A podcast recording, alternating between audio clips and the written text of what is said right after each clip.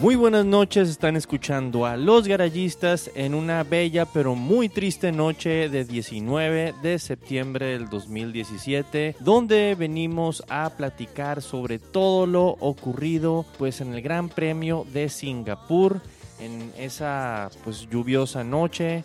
eh, acompañándome esta pues bella y triste noche dado lo sucedido en la Ciudad de México un abrazo y pues muchas cosas buenas para nuestros compañeros de la Ciudad de México después de ese terremoto tan feo. Acompañándome está José Enrique El Fido Briseño.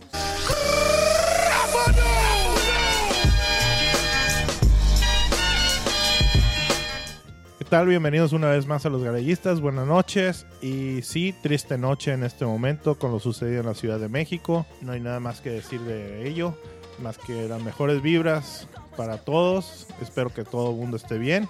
Y también con nosotros se encuentra Oscar el Zorro Plateado Carrizosa.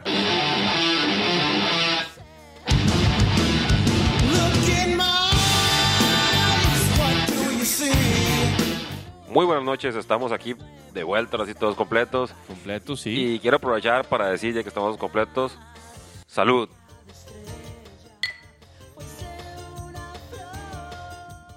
Y esta salud va para toda la pinche raza que se la ha rifado ayudándola a la, a la pinche gente en el desmadre de hoy. güey. Salud para todos ustedes. Salud para toda la raza, Salud. los topos, los voluntarios, la gente en general que se ha solidarizado. Me, me dejaron como que sin palabras, discúlpenme, pero igual este, ya sabemos que han pasado algunas cosas. eh, ah, estamos hablando de lo que es el deporte.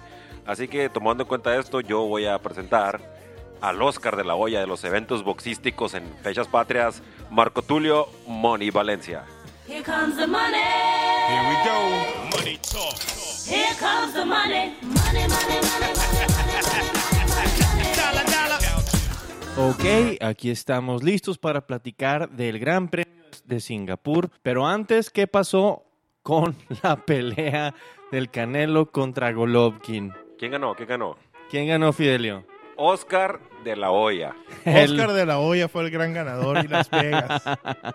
Nadie esperaba ese resultado. ¿Qué pasado de lanza? No, pero yo sí quiero saber, yo sí quiero saber. A ver, Fido, ¿quién ganó? Para ti. ¿O está bien el empate? Eh, fue una pelea cerrada. Yo creo que ganó Canelo por muy poco.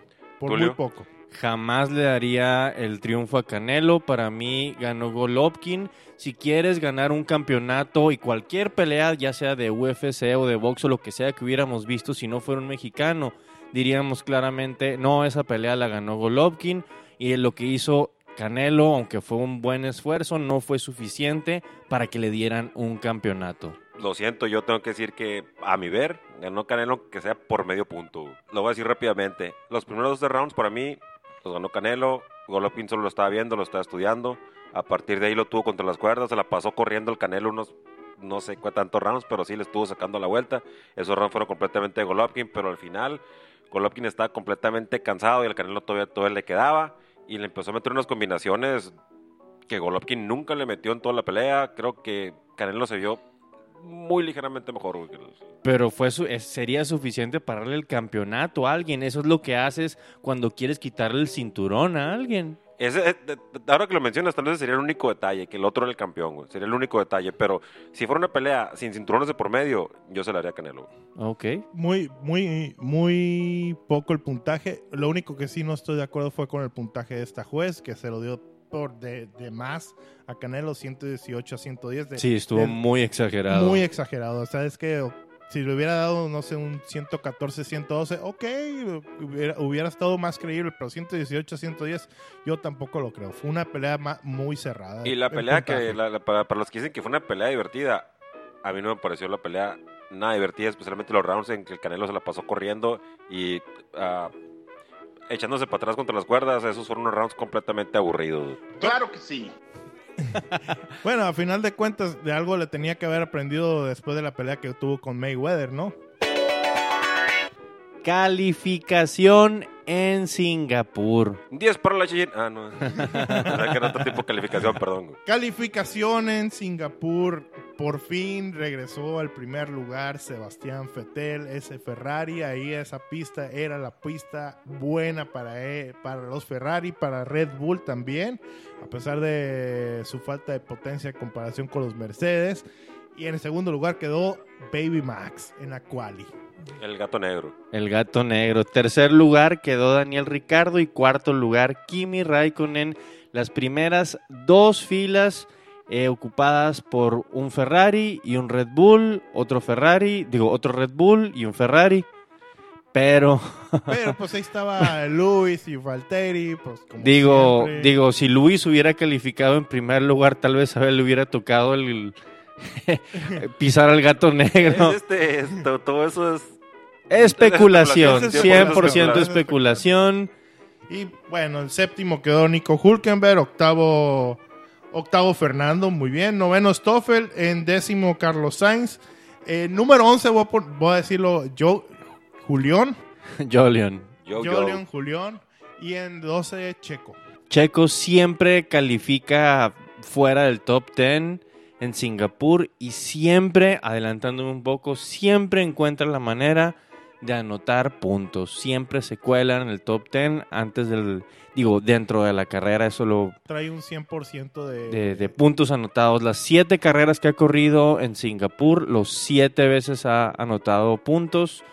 Un, pues, está bueno el pinche mexicano ahí en el, en el Singapur. Y en la noche le gusta correr. No se le da la quali, pero sí se le da la carrera. Sí se le da la carrera exactamente. la- el, el aguantar ese calorón húmedo, pues algo está acostumbrado. No, no sé Yo cómo. te apoyo, Checo. Tú puedes contra el papa fritas.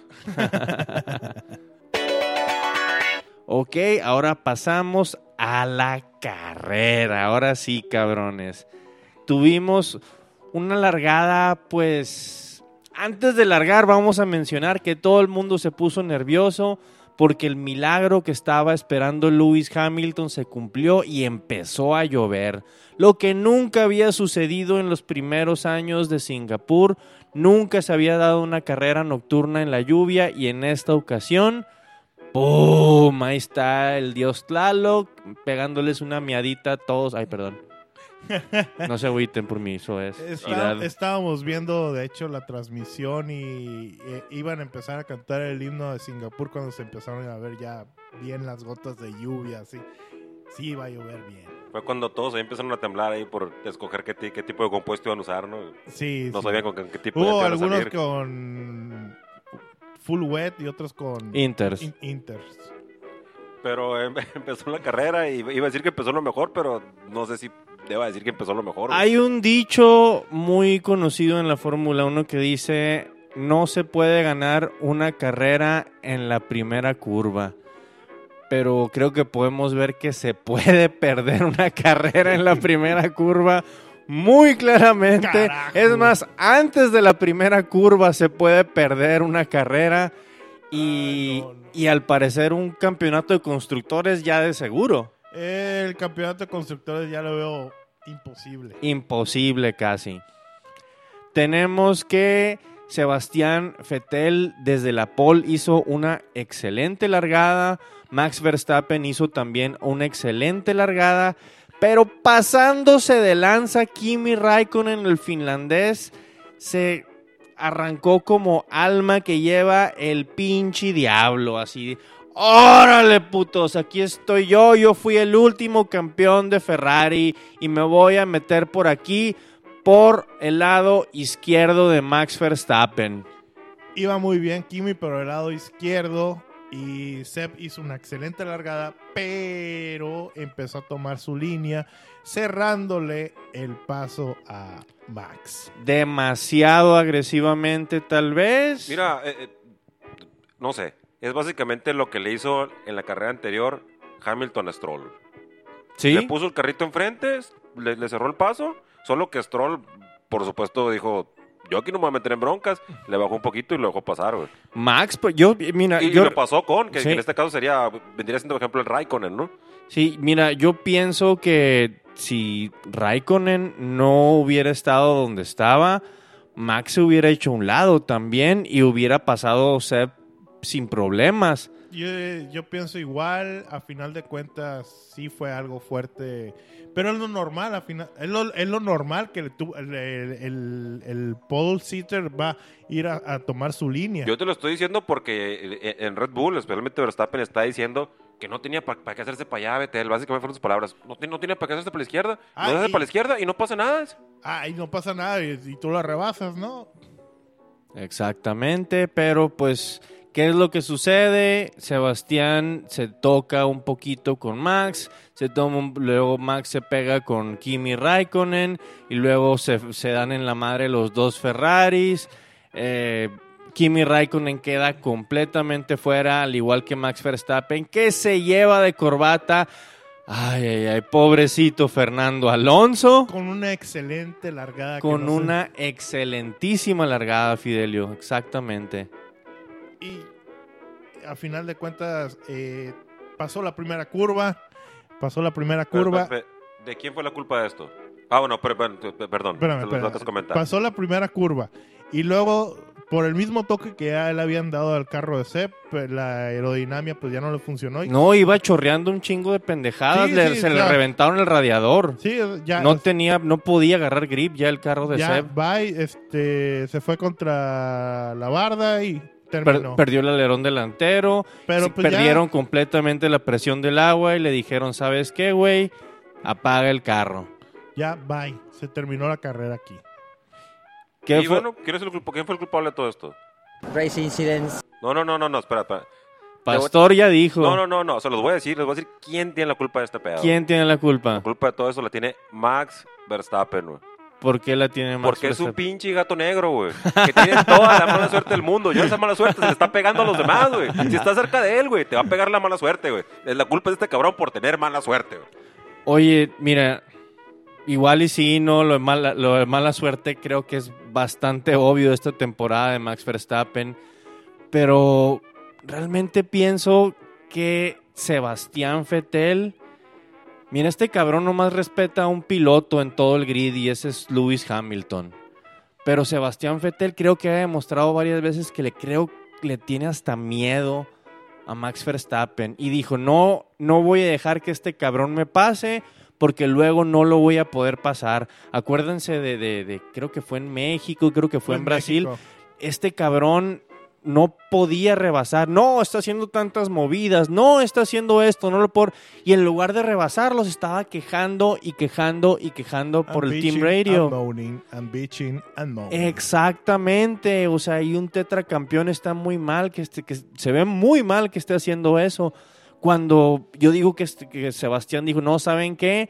Este cabrón no me va a pasar.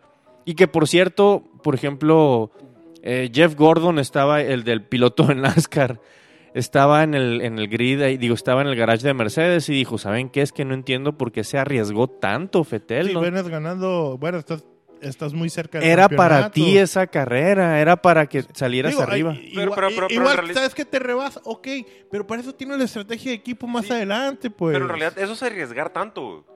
Porque como te comento, es muy parecido a lo que hizo Hamilton en la última carrera. Lo que pasa es que no había otra persona o otro vehículo como está el de Raikkonen. Sí, pero acuérdate que es diferente, es diferente la composición de la pista. No. Aquí es una pista de, de Y, veras güey, y esta es una madre Sí, callejera. no, lo, lo que te quiero decir es que aquí hu- hubo cosas que, que, que, que se, mez- que se mezclaron, cosas que pasaron por la, no sé, casualidad o mala suerte, como lo quieras decir. Vettel no podía saber que Raikkonen estaba ahí. No, claro que no. No, no, no, no le alcanza ¿De la vista para no, ver hasta allá, No, Mira. de, de hecho no. Igual deben de tener bien medido, lo, lo has comparado con Stroll varias veces, pero Stroll es un agachado, es rookie, está y, y Eh, Max eh, es- Verstappen tiene demasiado que demostrar. En teo- en eh, teoría no, sí. no es- no es tanto que sea agachado, sino que sea, eh, los puntos que haga ya. Y está Sí, bien, porque sí pero- tienes razón, no pero- trae tanto Pero carro. en teoría sí, pues, pero no, no- como dices tú, no deja de ser un novato, no puedes saber en carrera a carrera qué esperar de él, güey. Imagínate que hubiera sido también en, en la temporada de novato de Kvyat. ¿Crees que hubiera pasado lo mismo si hubiera estado Kvyat en lugar de Stroll? Sí, sí, porque este vato no, no tiene, tiene así, oh, no, no mide las cosas, como pudimos ver más enfrente en la carrera que Sí, sí, fue y por, por- eso, pero, pero me refiero a, a Kvyat con Stroll. Kvyat no se hubiera quitado si Hamilton se le mete, güey. No, probablemente no, o sea, pero los tienen bien medidos. Por ejemplo, Esteban Ocon tampoco se hubiera quitado. Esteban Ocon tampoco se hubiera quitado. Lo que te quiero decir es que creo que, que Stroll, bueno, tal vez sí lo tengan medido, pero creo que todavía, como es novato, todavía no pueden saber exactamente en qué punto se va a quitar o no. Que estamos, creo que estamos, te estoy llevando la plática a un lugar donde no va, porque Stroll no tiene nada que ver aquí, güey, y no, no tiene nada que ver, güey. Bueno, neta. para cerrar el comentario de Stroll. Stroll, siendo novato, sabe que lo que haga ahorita, que haga bien, ya chingó. Ya estuvo en podio, ya va mejor, ya, ya se evitó el, el, el récord ese que acaba de romper Nico Hulkenberg, que es el piloto de Fórmula 1 que en más grandes premios ha, ha participado sin subirse una sola vez al podio. Ni una sola vez. Ni una sola vez, que por cierto en esta ocasión estuvo bastante cerca hasta que su Renault valió madres. Claro. es Renault. La neta, yo no sé qué decir de esta madre. No voy a decir lo que a, a- mis ojos lo que pasó, güey. Ya lo comentaste, Raikkonen se, se se le adelantó por la parte de afuera a Verstappen. Vettel quiso ocupar un espacio, decir, ¿sabes qué? A mí no me pasa nadie. No vio que había un tercer vehículo ahí. Y se dieron, se dieron. O sea, no sé, no, no- no- yo no sabría quién echarle la culpa, la verdad. Race incidents. Ya volvió a decir Pastor Racing Incident. Y Pastor se la sabe todas, todas, ¿eh? This is racing, you know, it can happen always in this kind of corners. Sabio Pastor, sabio Pastor Maldonado. Gracias, Crasher, por tu gran opinión. Y a partir de ahí se acabó la carrera. Se acabó la carrera, un dominio completo de Lewis Hamilton.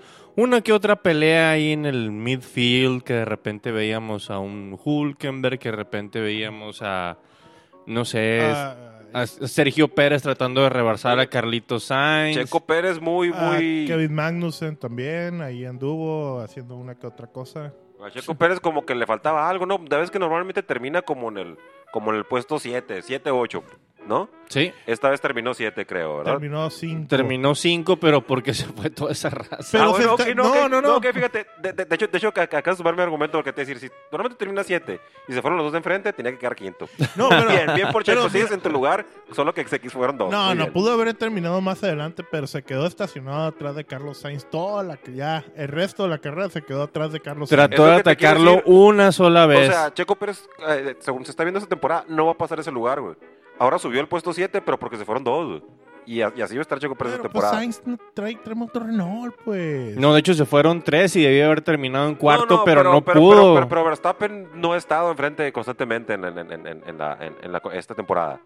Pero se fueron dos, se fueron Kimi y se fue Vettel, no más, de los, de los que quedan cons- constantemente normalmente arriba. arriba. Oigan, pero bueno, después de tirarle tanta mierda, ¿cómo lo ven con Julián en sexto lugar terminando? Too little, too late. Too little, too late. Julián, compadre, lo que quieras hacer ahorita demostrar es para que te contrate otro equipo, pero Está haciendo, muy- está haciendo Phil en Williams, ya dijo este el, el papá Palmer. la, Jonathan Palmer dijo que no, pues sí, está buscando en Williams un asiento. la veo muy difícil con Williams. Mira, el que no se va de ahí es Stroll, porque es el papá Stroll es el que tiene metida mucha lana ahí en Williams. Es un hecho. Pero ahora, a ponerle a Julián de compañero de equipo a Stroll, no lo veo. No, sería arriesgar demasiado a no conseguir puntos. Exacto. Eh, ¿Quién podrías tener ahí? A Paul Di Resta. Inclusive se habla que Robert Kubica por ahí puede estar. Que ahora que trae a, Ni- a Nico, Nico Rosberg Rosberg de su de su representante. representante, y, y Nico, acuérdate que fue corredor de Williams Sí. al inicio. Entonces tiene buena relación con ellos. Y aparte, ya sabes que, el- bueno, por lo mismo que estábamos comentando ahora Star Sainz, en, en- bueno, para cubrir el puesto de Palmer, ¿no? Star Sainz. Sainz con Hulkenberg. Pero, ¿sabes con Hulkenberg cuál, cuál va a ser el primer piloto ahí de Renault? Yo digo que Sainz. Yo creo que Sainz, ¿no? Pero está de, está de verse, ¿no? Yo digo que Sainz. Yo digo que la van a jugar a muy, no, aquí no tenemos un número uno y que A, acá hay a- que a- allá. a ver, hasta Va- la mitad va a de tra- temporada. Va a tratar de venderla así Alan Prost. Y otro que, que, que anda votando por ahí, que no sé, tam- tal vez podría esperar también asiento en, en- en Williams, podría ser, es este Verlaine, Pascal Verlaine. Pascal. Porque la temporada ser. que entra va a estar o, o- o este amigo, el, el que estuvo en, las primeras carreras, eh, Giovinazzi, o va a estar eh, Leclerc. Charlie- Inclusive también se habla que Marcus Uno de ellos dos va a estar por lo, por lo menos. Inclusive se habla que también Marcus Ericsson se puede, eh, puede irse hasta Williams, ¿eh? Que entren los, do- los dos de Ferrari a Sauber. De Marcos Ericsson se dice que trae buen billete, ¿no? Sí, Marcus Ericsson Sí, trae buen Longbow billete. Finances. Sí, puede ser. Puede ser y Williams ocupa lana. Siempre. Siempre. Desafortunadamente. Entonces creo que es el, bueno, Ah, felicidades, Claire, por tu... ¿Ya parió? Creo que sí. Ok, pues y si no, pues en estos días ya. en estos días va a estar pariendo Claire Williams, un pequeño Williams. felicidades. ¿No han visto el documental todavía? No, no. lo he visto No. aún. No, tampoco hay. Ahí avisan si, si lo encuentran para bajarlo. Digo, para comprarlo. Bueno, Fernando se fue. ¿Quién más se fue? Ah, el torpedo, ya lo, ya lo comentamos. El torpedo se fue y se embarró bien feo contra una un muro de contención sin chiste en Sí. un lugar donde no se tenía una pared así, tenía una ruta de escape y no se dio cuenta a tiempo. Dijo, no, sí la hago acá y se fue y se embarró. Es que es, es la naturaleza de Kvyat. El, el, el, el vato va a ir por todo, güey. El vato lo va a intentar hasta el último instante, au- aunque sea casi imposible, güey. El, el que sí fue sin chiste fue el de, el de Marcus Ericsson. Ah, ahí. esa vuelta en U quedó en sentido contrario y ocasionó otro safety car. Sí, sí, sin- bien sin chiste, así como, oye, pues, Estuvo un ¿qué te rato ahí pasó? tirado ahí, ¿no? Sí, ¿qué, qué te pasó? ¿Qué, qué onda? ¿Qué, qué, qué show contigo? Y a partir de ahí, en las últimas, que serán? Bueno, ya ni siquiera eran vueltas, las últimas, bueno, sí eran vueltas, ¿no? Sí, los Pero últimos- faltaban como 20 minutos y las últimas, las vueltas que hicieron en esos 20 minutos, no pasó absolutamente nada. Nada. Absolutamente nada. Sí, nos tomamos turnos aquí en los garallistas para que cada uno estuviera durmiendo y si, alguien, si algo pasaba nos despertábamos acá. ¡Ey, ey, ey! Pero no, no pasó sí. nada. Ni la chola se, despertó. Ni la chola se despertó. No, la chola le valió ya. Pero ent- entonces, eh, así terminó la carrera, ya sabemos, con Hamilton hasta el tope. Y en segundo lugar, Daniel Ricardo, que es su tercer gran premio de Singapur al hilo que queda en segundo lugar. Se está haciendo especialista en el segundo lugar. Le han preguntado de, de- le preguntaron en BBC Radio que si qué necesita para ganar esta carrera. Pues, ¿qué necesita? Sabe, no supo. Cambiarle, el- o sea, si contestó que si al final de la carrera sabría cómo poner los settings del carro, pero pues ya era demasiado tarde. fue muy político no contestar. Una unidad de poder buena. Tercero, Valtteri Bottas para completar ahí todo bien para, para Mercedes. Y- Que no dio muy buen paso al principio, que no traía muy buen ritmo, pero pues fue poco a poco avanzando, se fue quitando gente de enfrente, porque en un punto hasta Julián Palmer lo rebasó, ¿eh? No, sí, sí, pero al final hizo valer el carro, yo creo. Hizo valer el la carro, verdad. las temperaturas más frías que las que hubo en, en, en las prácticas y en la cual y yo creo que le funcionaron mucho al Mercedes, que, que pues cuando se acabó la- la- las, las wets y las inters que pusieron las, las slicks, pues al chingazo corrió. Sí, Mercedes no le conviene nunca los climas demasiado calientes. Después Carlitos Sainz, que puede, ser que puede que ha sido su última carrera en el Toro Rosso. Y ahí sigue todavía el problema, no, no se ha anunciado nada hasta el 20 de septiembre, ¿no? Que sería de que estamos grabando, el día de mañana que estamos grabando. El día de mañana que estamos grabando vamos a saber qué pasó con Carlos Sainz. Pero en su, en su teórica última carrera con Toro Rosso consigue su mejor resultado. Sí, por supuesto, muy buen resultado para Carlos Sainz.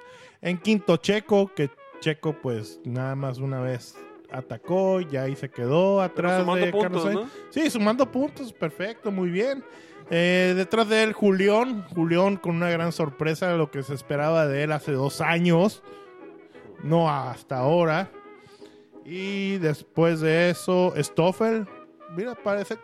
Stoffel. Stoffel no le hacemos tanta carrilla ni nada más que por lo que trae el McLaren, pero Stoffel callado, pero ahí va haciendo las cosas. Ha demostrado buen paso, aunque no trae un Aunque Honda. no tra- sí, sí, o Mira, sea, ha sacado puntos con el, con el McLaren. sí, exactamente, o sea, es- hay que hay que, Hay reconocerlo. hay que reconocerse, hay que darle oportunidad. Yo creo Y que- ojalá tenga futuro, ojalá haya, mayas- haya, hayan varias personas viéndolo, haya Team Principals diciendo, ¿saben que ese cabrón va a funcionar en tanto tiempo? Sí, es de los que menos se habla de él, ¿eh? de Stoffel, que no se le tira absolutamente nada. ¿No les gusta hablar del belga? no. ¿Cómo son, eh? Y después de ahí siguió este en octavo Lance Stroll, buen resultado para Stroll. Noveno Román. Ah, ah, yeah, whatever, this guy. Eh, punto, está bien, pobrecito. Y en décimo Esteban Ocon rescatando un, puntito. un punto, sí, exactamente. Pero el- lo que queda después de esta carrera es que queda 28 puntos arriba Hamilton de Vettel.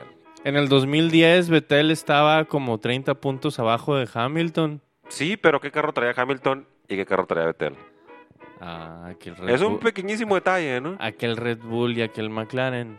Aún así, aún así se en 2010, 2010 fue hasta la última carrera. Hasta la se- última, sí. Hasta la última carrera. Sí, puede pero, ser, ¿eh? Pero, puede pero, ser pero, pero- otra pero vez. Red Bull era, o sea, la diferencia que hay ahora entre vehículos no es la misma que había en aquel entonces de vehículos. No, ¿eh? no, no, no, ¿sabes qué, güey? Este, en A estas, favor de en uno y a estas favor dos de otro. carreras, Lewis se, se- se- se rompe y en México gana el campeonato Betel. ¡Pum! ¡Ay, se acabó! ¿Tú crees en realidad que... Tú, Nah, como, no. tú como tifoso, Fido, ¿qué opinas del campeonato? O sea, te- ¿cómo, ¿cómo va a terminar este campeonato cuando faltan seis carreras? Mira, el de, co- el de constructores ya, es un hecho. Ya, no hay. Completamente fuera de la competencia, Ya, Ferrari. Ferrari queda en segundo lugar para el campeonato de constructores. Ok. Ya ahí no lo, va, no lo va a alcanzar Red Bull para el segundo lugar, ni Ferrari va a alcanzar a, a Mercedes. Ahora, para el campeonato de pilotos, tengo la esperanza de que todavía en estas seis carreras pase algo que se pueda decir hasta la última carrera. No lo sé. La veo un poco difícil, pero no improbable. A ver, No, a no ver, fue en Malasia donde pasó aquel... ¿qué- mira, ¿qué tanto contacto tendrá todavía Betel con, con Red Bull? Que le pasa, ¿sabes qué? Yo sé que estoy en Red Bull, pero mandar un mensajito ahí a Dani Kvyat. No, que, no, que, que eche la mano a Kvyat. El único contacto entre Vettel y Red Bull fue el que le arrimó a, a Max Verstappen. Bueno, pues por abajo del agua, que, que, que ahora sabes que hay que hacer compas de Kvyat. Échame la mano, tú sabes cómo hacerlo. ¿No? Un Nelsiño ahí. No sé, en realidad será esa la única posibilidad de que, de que haya un DNF para Hamilton. Yo creo, ah, como está corriendo, sí. Eh, como están corriendo los dos, eh, porque también eh, Vettel hace cuánto que no queden primero. Tiene que arriesgarse un chingo, Vettel. Tiene que correr así súper maldito como trató de correr ahora en Singapur, pero que sí le salga. Así es. Si es que quiere el campeonato, porque sí. Aléjate de Verstappen. Ese es el pedo. Mira, ya no le favorecen las carreras que quedan, ¿no? A, a Red Bull, así que. No, que ya, ya, ya. No va a ser tanto pedo, pero creo que le favorecen mucho las carreras que quedan a Mercedes y te quedas, ¿cuál Sí, gana? sí, porque Danny Rick es el que está, es el que está más cercano a pasar a otro, pero pues está muy lejos de Falteri. Creo No, que no. Toto Wolf dijo que, que, el- que no le gustaba México. Por la, por el, que el downforce por la altura de México no le beneficiaba a Mercedes. Para los, los motores es el... Pero se las ha llevado. Eh, bueno, igual. Bueno, sí, ya ves que lo. Ah, lo- ya lo- sabes que Toto Sí, dice sí, ajá, una ti- cosa y tienes puro toda la pedo. razón, tienes toda la razón. Tiene, se está curando en salud, ¿no? Como se dice. Sí. Pero sí, lo- no, no lo veo imposible, pero sí muy difícil. Muy difícil. Esperemos un, un DNF de Luis para que se emparejen las cosas. Mira, con que no se termine la competición antes de la última carrera sería fantástico. Sí, eh, que pueda ganar quien sea en la última carrera todavía cuenta, sí, porque que tengas un campeón en Estados Unidos, por ejemplo, ah, qué hueva. estaría horrible, horrible, te horrible. Ya nos ha tocado To- eso y te faltaría México, Brasil y Abu Dhabi. Son, son tres carreras que, ah, esas que ni para qué me levanto, qué hueva. De hecho, Bueno, no, lo- lo hacen Bueno, más bien México y Brasil son horas pisteables, ¿no? Y ahí sí, pero Abu Dhabi ya. Abu no. Dhabi sí como que, ¿sabes qué? Lo, lo veo el resumen después, ¿no? de plano. Noticia, eh, algo que leí hace poco, es de que Aston Martin cree que puede ser proveedor de motores dependiendo de las nuevas reglas para el 2020 para motores. Que esté vara. Que esté vara y que sea fácil de hacer. Sí, o sea, les conviene mucho meterse con Red Bull, tienen muy buena relación. Red Bull Racing Technology son los encargados de hacer el Valkyrie de, de Aston Martin. Han, pues han demostrado tener buena relación, así que no, no, no, no debería extrañarnos que se metan a, como productores. Mira, yo, yo, yo eh, hace, estaba leyendo la, la noticia, no le puse mucha atención, estaba haciendo otras cosas, pero ya hace rato me puse a analizar lo de, ok, ¿por qué sale ahora Aston Martin con esta noticia de que quiere ser, ser proveedor de motor? Algo está pelotando ya Ross Brown con los diferentes este, productores de motores, con las diferentes automotrices. Algo está peloteando de que, oye, ¿cómo la ves así? ¿Le entrarías? ¿Qué onda? ¿Le Pues están invitando a mucha gente a las, a, la- a las juntas donde se habla de las próximas unidades de poder. Eh, han invitado a Cosworth, han invitado a, a Porsche también. Y pues digo, Cosworth era muy bueno cuando era ah, aspirado natural. Sí, ya veremos, ya veremos qué resultado da, ya veremos si se reducen bastante los costos y se le hace pues plausible a otros productores en llegar a, a la Fórmula 1 y salirnos de solamente estar con, con Ferrari, Mercedes, Renault, Honda y, y ya. Estuvieron escuchando a los garayistas en una bella y un poco triste noche de 19 de septiembre del 2017.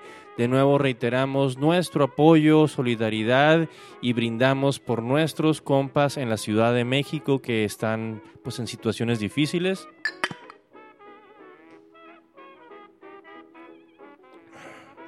Yo soy Marco Tulio Valencia. Conmigo estuvo el Fido Briseño. Muchas gracias por escucharnos y también estuvo con nosotros el zorro plateado Carrizosa. Muchísimas gracias, muy buenas noches, nos escuchamos a la próxima.